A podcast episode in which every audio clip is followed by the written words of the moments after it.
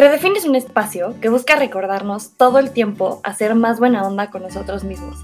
También que lo único seguro y constante que tenemos en la vida es el cambio y que no necesitas vivir una vida sin errores para ser tu mejor versión.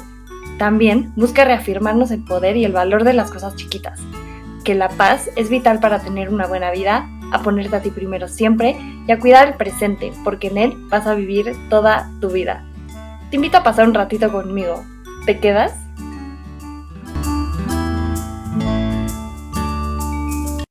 Hola, hola, hola, bienvenidos una vez más a Redefine, yo soy Cam. Y antes que nada quiero agradecerte por regalarme un ratito de tu vida, espero que algo de lo que escuches cambie y mejore un poquito tu día, si eres nuevo, bienvenido, gracias por estar aquí hoy. Y bueno, hoy tengo un invitado que normalmente ustedes saben que yo no presento, pero lo único que quiero decir es que lo quiero mucho, que de verdad cada que lo veo me pongo muy, muy contenta, que he tenido unas conversaciones muy, muy padres con él. Y justo por eso creo que era de los pocos que todavía tenía pendientes de traer desde que empecé este proyecto. Así que bienvenido, Alex. Muchas gracias, Cami. Es recíproco. La verdad es que siempre charlar contigo es un gusto. Pues bueno, a ver, yo no presento mucho a mis invitados, entonces quiero que me platiques más o menos quién es Alex, qué hace Alex, por qué crees que tengo tantas ganas de traer a Alex aquí. Bueno, Alex, antes que nada, es tu amigo, es una persona que te quiere mucho. Y en el ámbito profesional, bueno, pues eh, es, es, un apoderado de un, de un torero que se llama José Mauricio así como de un novillero que se llama José Sainz. Eh, con ellos llevo aproximadamente seis años con José Mauricio y dos años con José Sainz. Y bueno, pues eh, ese soy yo en, ahorita en mi vida, eso es a lo que me dedico, además de trabajar para una fundación que organiza eventos taurinos benéficos. Y también que eres papá, eso, eso también te faltó decir, eres un gran papá. Intento, intento. Pero sí, justo, a ver, este podcast no es 100% taurino, pero qué raro que otra vez traiga gente relacionada con lo taurino, pero justo creo que ahorita también es muy importante, ¿no? tocar esa parte humana de las personas que estamos dentro de. Entonces, pues nada, bienvenido. Ok, ya me dijiste más o menos que eres apoderado de José Mauricio y de José Sainz. ¿Qué hace un apoderado? O sea, porque, a ver, hay gente aquí que pues obviamente no conoce, no sabe mucho de toros, pero por algo está aquí. Ok, bueno, pues en el, en el lenguaje coloquial, un apoderado es un representante de, un torero, eh, un manager, digamos, un, no sé, un administrador de su carrera. ¿Qué hace un apoderado? Bueno, depende, depende el momento, obviamente, del matador, es una labor muy complicada. Eh, un apoderado de un torero es un motivador, es casi un padre, es también un hermano, es un psicólogo, es un administrador, em, es un consejero, es un amigo, obviamente. Y bueno, pues yo creo que eso engloba un poquito lo que es el apoderado de un torero. Creo que, a ver, gente que ya te conocemos, gente que sabemos un poco la historia con Mauricio, ahorita a ver si podemos englobarlo un poquito para la gente que no, que no conoce. ¿Qué tan difícil es ser esta persona, este rol en la vida de alguien cuando pues a lo mejor las cosas como que no pintan bien? Entonces, ¿cómo tu labor o cómo tú logras hacer cambiarle la mente a alguien como para que no pierda esa ilusión? Bueno, eh, ¿qué tan difícil es? Muy difícil. Eh, te decía hace rato que depende también mucho el momento en el que te encuentres con tu torero. Los toreros no siempre están en el mismo nivel en su carrera. A veces están abajo, a veces están en medio y a veces están arriba, como todo en la vida. En lo personal, yo a, Mauricio, pues lo, lo encuentro en un momento muy complicado en el que él pasaba por un bache muy difícil en su carrera. Eh, había sufrido varios cambios de, apoderados y, y, no se había quizás encontrado de, de mejor manera en el ruedo. Eh, tan es así que cuando yo lo encuentro, lo encuentro sin apoderado en una corrida en Pachuca. Y bueno, pues me llama la atención, al ser un muy buen torero, me llama la atención ir a esa corrida yo como espectador y encontrarlo sin un, sin un representante en, su, en, su, en el callejón, en su equipo, ¿no? Entonces, pues es ahí donde, donde comenzamos ese andar, pero de una manera muy, muy complicada, porque te repito, él, él, él pasaba en un bache profesional, había toreado únicamente tres o cuatro corridas ese año y estábamos en el mes de octubre. Entonces, pues el primer reto fue eh, hacer que él se motivara, que él volviera a creer en sí mismo, que se volviera a ilusionar y que, y que volviera a, levantar la mano eh, y subirse al tren de los triunfadores, ¿no? Pero bueno, sabíamos que iba a ser un camino no inmediato, ¿no? Iba a ser una meta a, mediano y largo plazo. Eh, es, es, muy importante, primero, creer en, en, tu torero, ¿no? Obviamente, que es algo pues que venía implícito en el momento en el que yo le ofrezco apoderarlo. Si, si yo le ofrezco representarlo es porque evidentemente creía en él. Entonces, lo primero, primero, primero es transmitirle esa parte, decirle, aquí estoy, yo creo en ti, vamos a trabajar juntos, pero necesito que también tú creas en ti mismo. Y muchas veces yo creo que el, algo de lo peor que le puede pasar a un ser humano es que nadie cree en ti. Entonces, cuando, cuando dos personas se encuentran y tienen eh, el mismo, digamos, rumbo o las mismas metas, en mi caso yo como apoderado y él como torero, pues bueno, todo se empieza a facilitar más. Es ahí donde yo entro y le digo que no va a ser un camino fácil, que va a ser un, un trabajo muy arduo para llegar a, a, donde, a donde teníamos que, o a donde yo creía que podíamos llegar. Entonces empezamos a torear, empecé yo a buscar fechas para él, pero obviamente pues no eran en los mejores lugares, ¿no? Eran pueblos mm, que digo, benditos sean esos pueblos que nos abrieron eh, sus puertas, que nos dejaron entrar a sus ferias, que contrataron a Mauricio a pesar de, del momento no tan bueno en el que él se encontraba.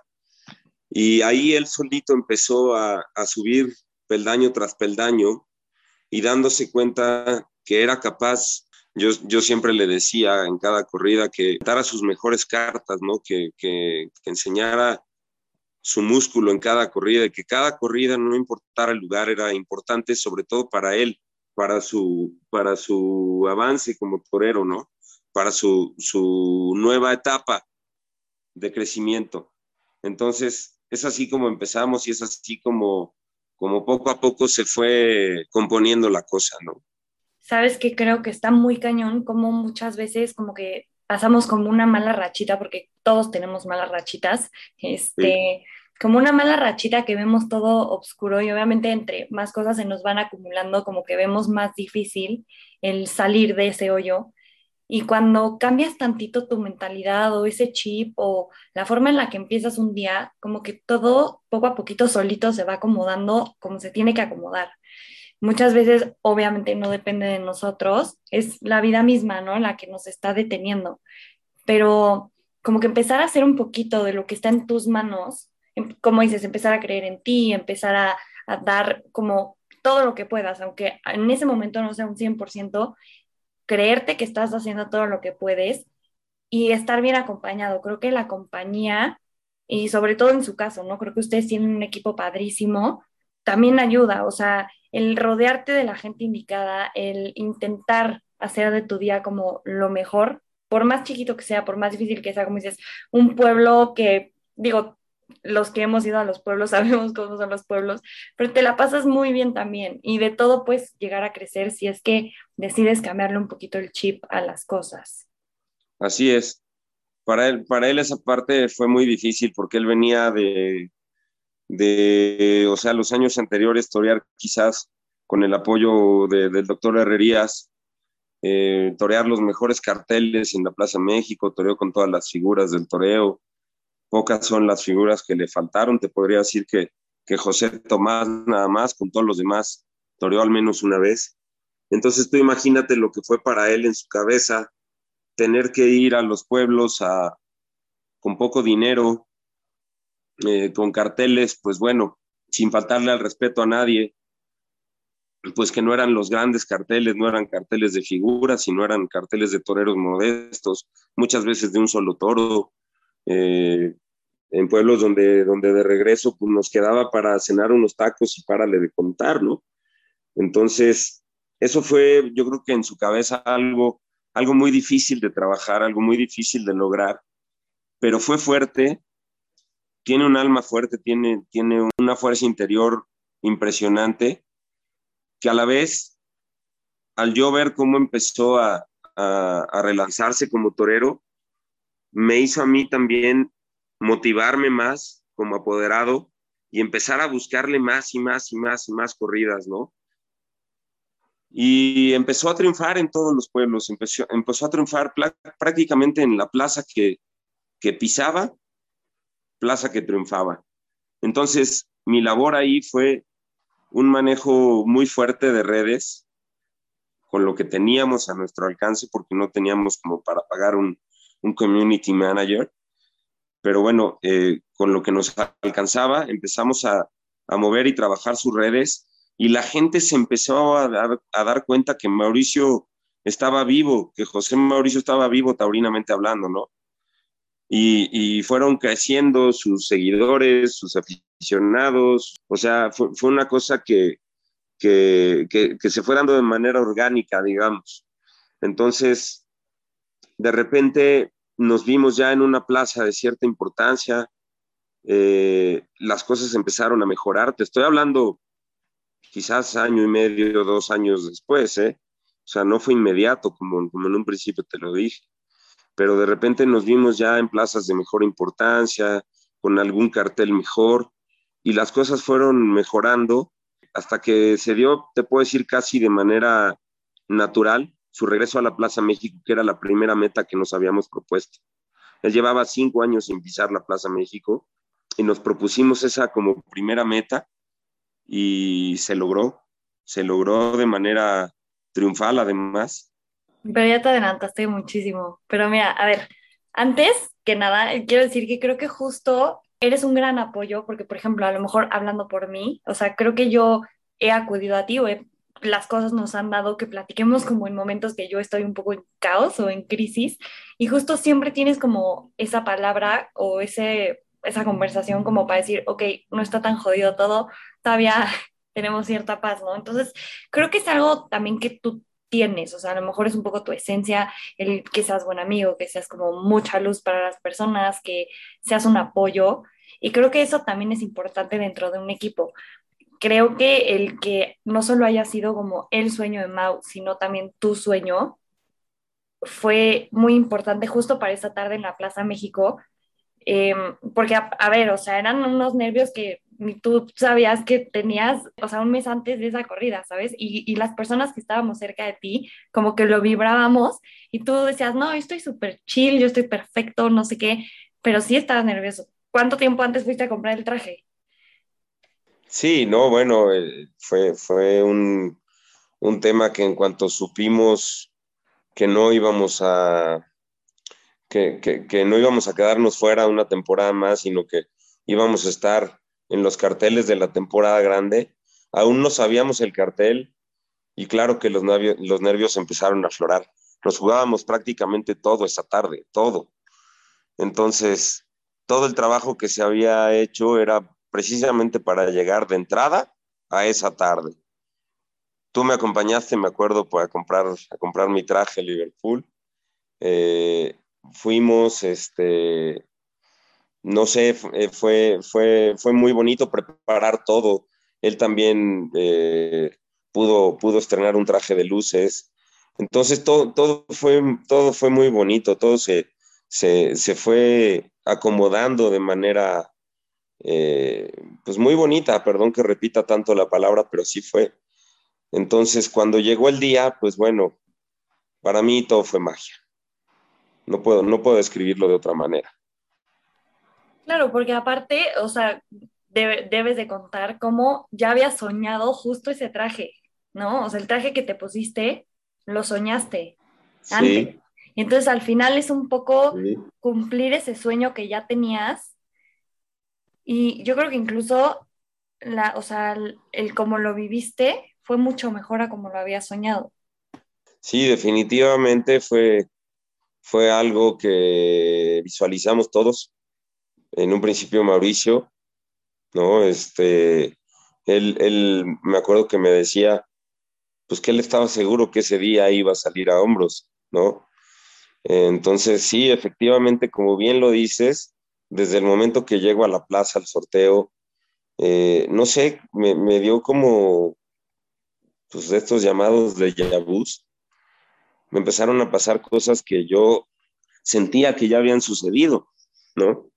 Eh, me acuerdo que yo había soñado que nos llevábamos un toro de, pinta castaño, que para los que no son taurinos, pues son los toros de color café, digamos.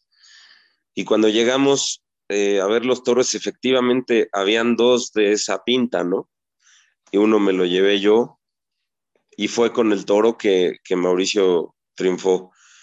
Luego la tarde fue, fue un poco eh, complicada, difícil.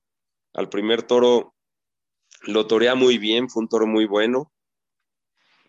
Lo torea sumamente bien, pero, pero al final falla con, con la espada y pierde, pierde las dos orejas.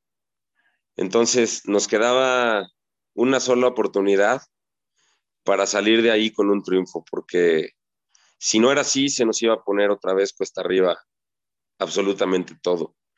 Entonces, yo recuerdo entre toro y toro acercármele a él, decirle todas las palabras bonitas que yo le pude decir, pedirle que una vez más creyera en lo que él había soñado, en lo que él había logrado, en lo que él era como torero. Y, fue así que, llegamos a ese momento que sale el toro.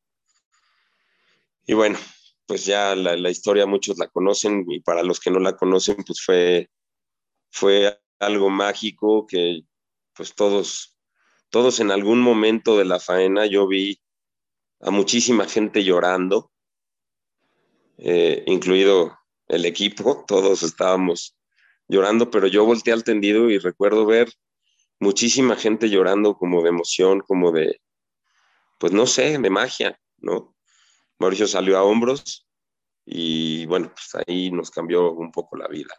Creo que fue una tarde que yo tenía años que no, o sea, estar en la orilla del, del asiento, o sea, tengo una foto con una amiga, con Leti, que también conoces, que las dos tenemos una cara de, ¿qué está pasando? O sea, nos estamos tapando la cara de como miedo, susto. Yo no sé, digo, normalmente cuando está en el ruedo gente que conozco, que quiero, pues sí, sí sientes ese lazo, ¿no? Esa, esa unión, esa preocupación, ese querer saber, ¿no? Pero como que por un momento, hablo por mí, yo creo que por los que estaban, todo se paró. O sea, como que cosas que a lo mejor ya no vemos tanto en una plaza de toros, ese, esa gente que está tan metida en lo que está pasando en la orilla del asiento, rezando, emocionada, que se para y llora y aplaude, creo que eso es lo bonito que a veces se nos olvida y que deberíamos como de seguir buscando, porque es una sensación que yo creo que desde esa tarde, digo, a las corridas que hemos ido, no lo hemos vuelto a sentir. Y es increíble que por lo menos alguien que conoces, que quieres, que tienes cerca, te haya dado esa ilusión, ¿sabes? Y ese recuerdo y ese sentimiento.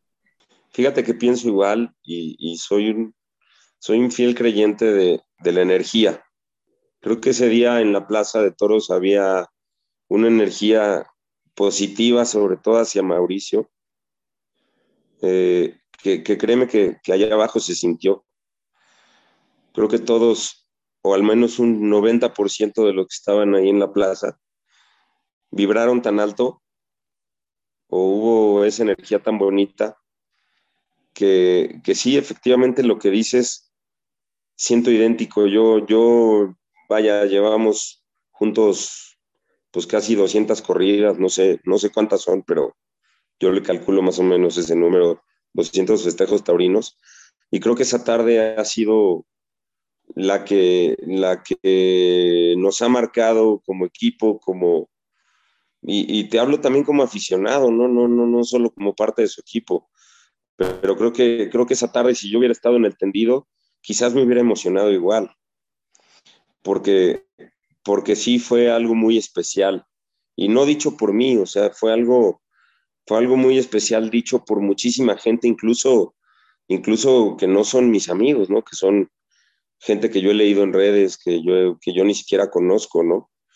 Y, este, y sí, creo que, creo que es una tarde que se va a recordar como la tarde de José Mauricio y, y los toros de Barralba, ¿no? Que, que fue la ganadería en turno ese día, la tarde del 15 de diciembre del 2019.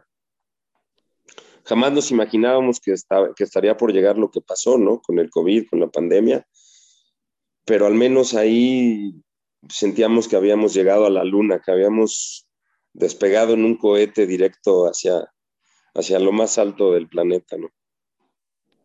Es que se te nota en la cara que todavía como que te acuerdas y, y sigue poniendo la piel chinita, estoy segura. Porque aparte siento que, que era como tu cumpleaños, ¿no? O sea, que tú para donde voltearas encontrabas gente porque como de repente te hacemos broma algunos, ¿no? Eres el popular del Instagram y de todos lados, entonces todo el mundo iba de que a ver a Mauricio, a ver a Alex, a ver a no sé quién, y, y, se, y se sentía, justo como dices, la gente estaba con ustedes.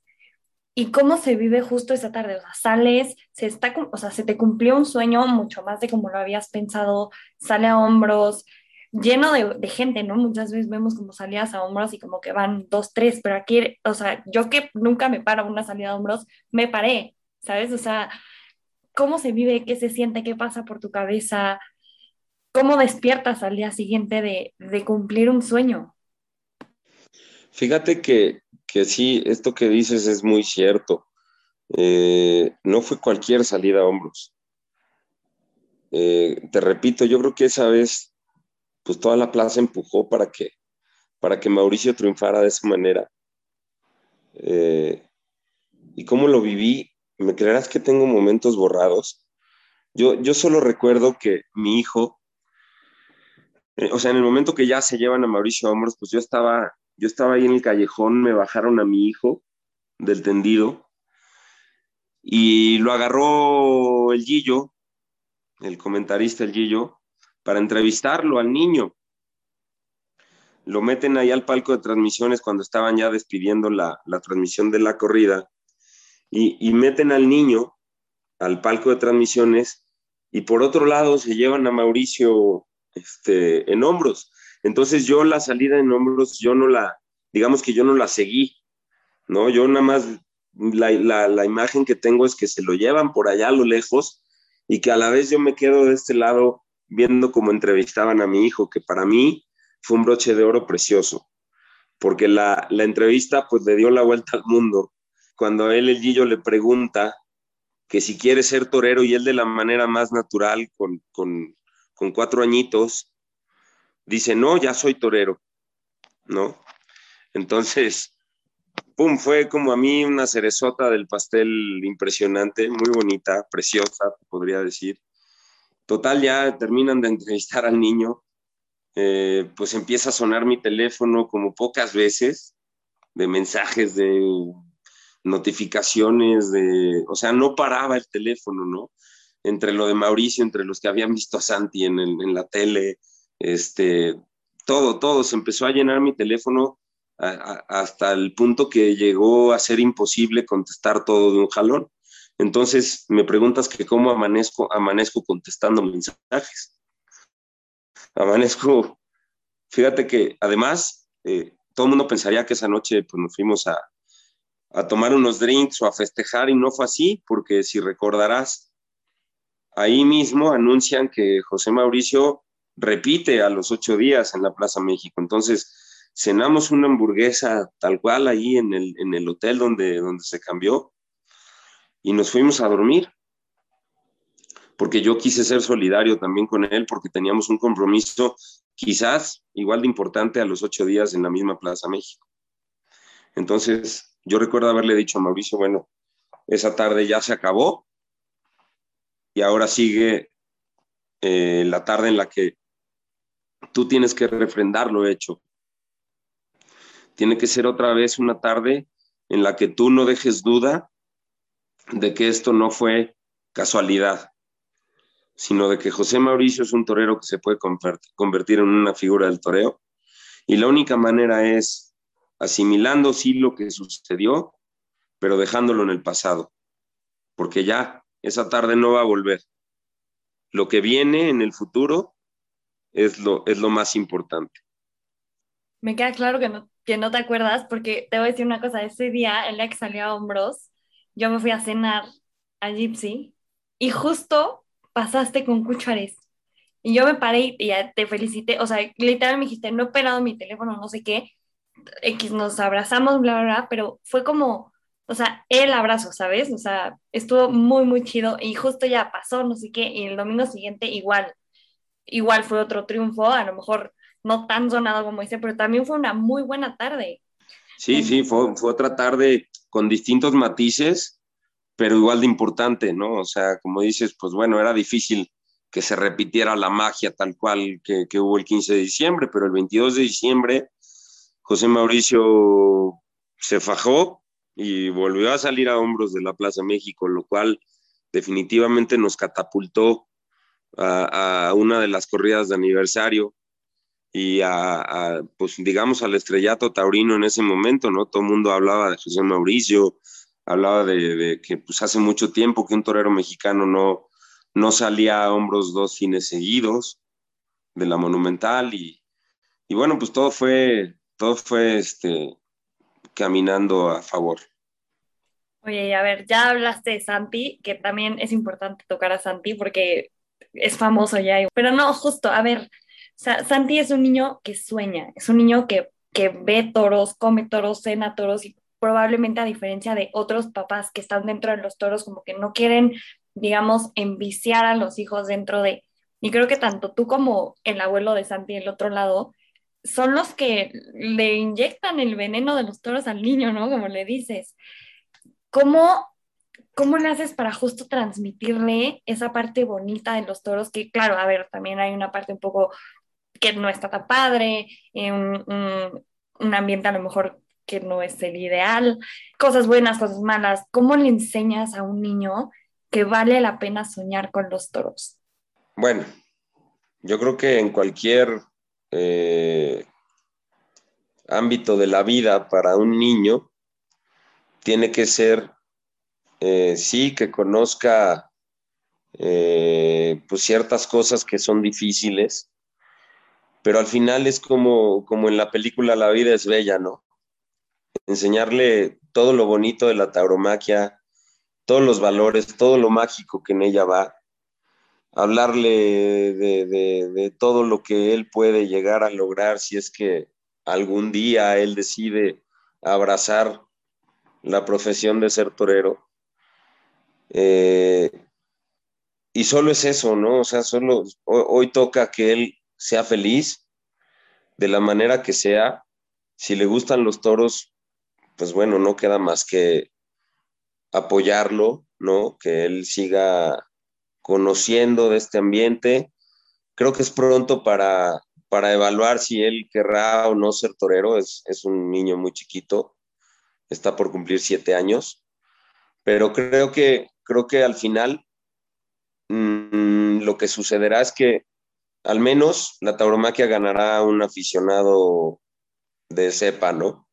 Un aficionado que, amará la tauromaquia desde la cuna, ¿no? Como lo hemos hecho quizás eh, muchos a su alrededor, ¿no? Bien dices, pues hay papás que a lo mejor dicen, no, yo no, yo no le quiero inculcar a mi hijo ese, ese gusto por la tauromaquia. Creo que es un error porque al final, eh, digo, yo, yo respeto cada, cada manera de pensar de cada, de cada padre de familia, pero creo que mm, los niños cuando, cuando conocen la tauromaquia desde, desde tan jóvenes, saben, saben respetarla y saben, saben amarla para, para que cuando ellos crezcan entiendan muchos porqués de la tauromaquia, ¿no? Eh, por ejemplo, yo, yo te puedo platicar que Santi es un niño que cuidado y estés, le pases cerquita con el coche a un perro o, a un pajarito de esos que luego se cruzan en la calle, Él, él tiene un amor por los animales impresionante, impresionante. Y sin embargo, te puedo decir que al toro, él lo ve de manera distinta porque él lo conoció desde, desde que era un bebé, ¿no? Él sabe que el toro tiene que morir en la plaza y lo ve como algo natural, lo ve como algo que no es malo, que, simplemente es parte de la esencia de la tauromaquia. Y bueno, también porque nunca se le ha engañado, yo nunca le he dicho, ah, es que el torito se lo llevaron a dormir o no, pues él es consciente de lo que pasa en la plaza de toros pero también, ojo, conoce el campo bravo, sabe cómo vive un toro de Lidia, ama el campo, le encanta ir a las ganaderías. Oye, a ver, para ir cerrando, te voy a hacer una pregunta. Hoy, después de seis años ya de estar con Mauricio, de empezar como en esa parte oscura, que a lo mejor no se veía tan bien, que no se veía un futuro claro, de tocar puertas y que a lo mejor te dijeran, sí, ahorita, en un rato, que se abrieran, pero no tanto, de que pase el tiempo e irse demostrando poco a poco que sí pueden hacer las cosas, que sí les salen bien las cosas, que en un trabajo en equipo está increíble lo que están haciendo, que llega un día y la vida te sorprende y te llena de cosas pregonas. Si a lo mejor, no sé, digamos, en un año o dos años se vuelve a ver un poco un futuro negro, oscuro, complicado, ¿qué te gustaría decirles pues a ese Mauricio, a ese Rubén, a ese Alfredo, a ese Alejandro? Ahora mismo, como, como tú te acordarás, fuimos a, pasamos por, por, una lesión que tuvo Mauricio, por lo cual esto que estás comentando ya sucedió. Volvimos a caer en un bache, primero por la pandemia, que bueno, aunque toreamos algunos festejos dentro de la pandemia, pues nunca fue lo mismo. Eh, y después de eso, pues vino una lesión muy fuerte de, de, de la mano de Mauricio, que tuvo que pasar por el quirófano y ya sucedió esto que tú preguntas, ya sucedió volver a empezar de cero porque pues así es, así, así sucede después de las lesiones de un torero. Tiene que empezar de cero porque la gente olvida un poco, porque pues se atravesó una pandemia, porque pues tienes que volver a adquirir confianza. Fuimos a la Plaza México y sin ser una mala tarde, pues no se dieron las cosas como esperaban. Entonces, toca volver a empezar volver a motivar, volver a creer, volver a empezar. Entonces, eh, ya no hay nada nuevo para nosotros en ese aspecto. Simplemente sabemos como equipo que tenemos que volver a retomar el camino de, aunque, aunque, aunque ahora está un poco, digamos, no le quisiera llamar más allanado porque siempre está con piedras en el camino, pero pero bueno, no es lo mismo que el bache que, que, tuvo el matador cuando, cuando, cuando yo empecé a apoderarlo, ¿no? No estamos ni cerca de eso. Creo que hoy, pues casi toda la, la afición sabe quién es José Mauricio, saben sus alcances, reconocen sus triunfos. Entonces, mm, el camino puede ser a lo mejor un poquito más, más sencillo, pero ojo, no deja de ser difícil. ¿Por qué? Porque un torero tiene que, tiene que triunfar una tarde sí y la otra también para mantenerse. La competencia está brutal. Hay muchos chavos que vienen empujando de manera muy fuerte los talones de los toreros un poquito más antiguos y, y, está en ellos no dejarse ganar la pelea, ¿no? Entonces, digamos que la cosa ha cambiado a eso a, tener que defender tu lugar que ya te ganaste, a tener que defender tu sitio y a seguir en una curva ascendente, ¿no? Porque, porque aquí te caes tantito y te pisotean y te pasan por encima. Entonces, bien lo dices, hay que empezar de cero. Si, si se tiene que empezar de cero, pues empieza de cero. Oye, ya ese Alejandro que un día hace años se despertó soñando su traje gris y su corbata azul y decía, no manches, o sea, esto es un sueño, esto nunca va a pasar. Después de que realmente ese sueño se hiciera realidad y después de, de que tu hijo dijera, ya soy torero y después de todo lo que se vivió esa tarde de diciembre, ¿qué le dirías? ¿Se vale? O sea, ¿vale la pena soñar, seguir soñando? Siempre vale la pena soñar. Yo creo que el que no sueña está condenado a fracasar. Yo creo que nunca, nunca en tu vida, y vaya, ni cuando estés ya en, una etapa, digamos, de adulto mayor, ¿no? Que no es, no es el caso todavía. Tienes que dejar de soñar. o al menos eso, eso he aprendido yo, ¿no? La vida, la vida siempre está compuesta por, por, por tus sueños y creo que van cambiando día con día, ¿no? Día con día van, vas teniendo diferentes sueños, unos, unos bueno, pues en lo que te, te dedicas, otros con tu familia, otros en lo que quieres alcanzar, otros quizás con tu cuerpo, en fin, todo eso son sueños que uno quiere conseguir. Y en el momento que tú dejas de soñar, pues estás muerto en vida. Si pudieras definir en una sola palabra todo lo que has vivido desde que conociste a Mauricio sería hasta hoy, ¿cómo lo dirías? No, pues me la ponen muy sencilla. La palabra sería lucha. Todo ha sido una lucha constante. Todo ha sido luchar un día sí y otro también. A veces de manera más fácil y a veces pues con, todo cuesta arriba. En una misma tarde se te pueden aparecer muchos fantasmas y tienes que tener la fuerza interior de sacudirlos, ¿no? Porque, porque ha habido tardes que pues, evidentemente no han sido buenas, pero si, si tú toreas al otro día, o sea, toreaste un sábado y no te fue bien, pero no sabes llegar al hotel y darle la vuelta a la página, seguramente el domingo también vas a fracasar. Entonces, por eso es muy importante, y vuelvo y repito, dejar atrás el pasado, porque el pasado, pues es eso, es parte de tu historia, sí, parte de tus vivencias, de tus lecciones de vida, pero al final ya no puedes regresarlo, ya sucedió. ¿Qué vas a hacer para vivir tu presente y tu futuro?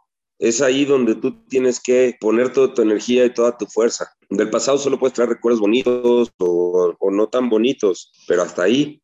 Qué cañón, porque creo que siento que justo como que o sea, la plática que hemos tenido ahorita se parece mucho a muchas pláticas que hemos tenido tú y yo, que probablemente en todas termino llorando, o casi. O sea, creo que eres de las pocas personas que más me ha visto llorar en la vida y decir, otra vez va a llorar esta niña, qué horror.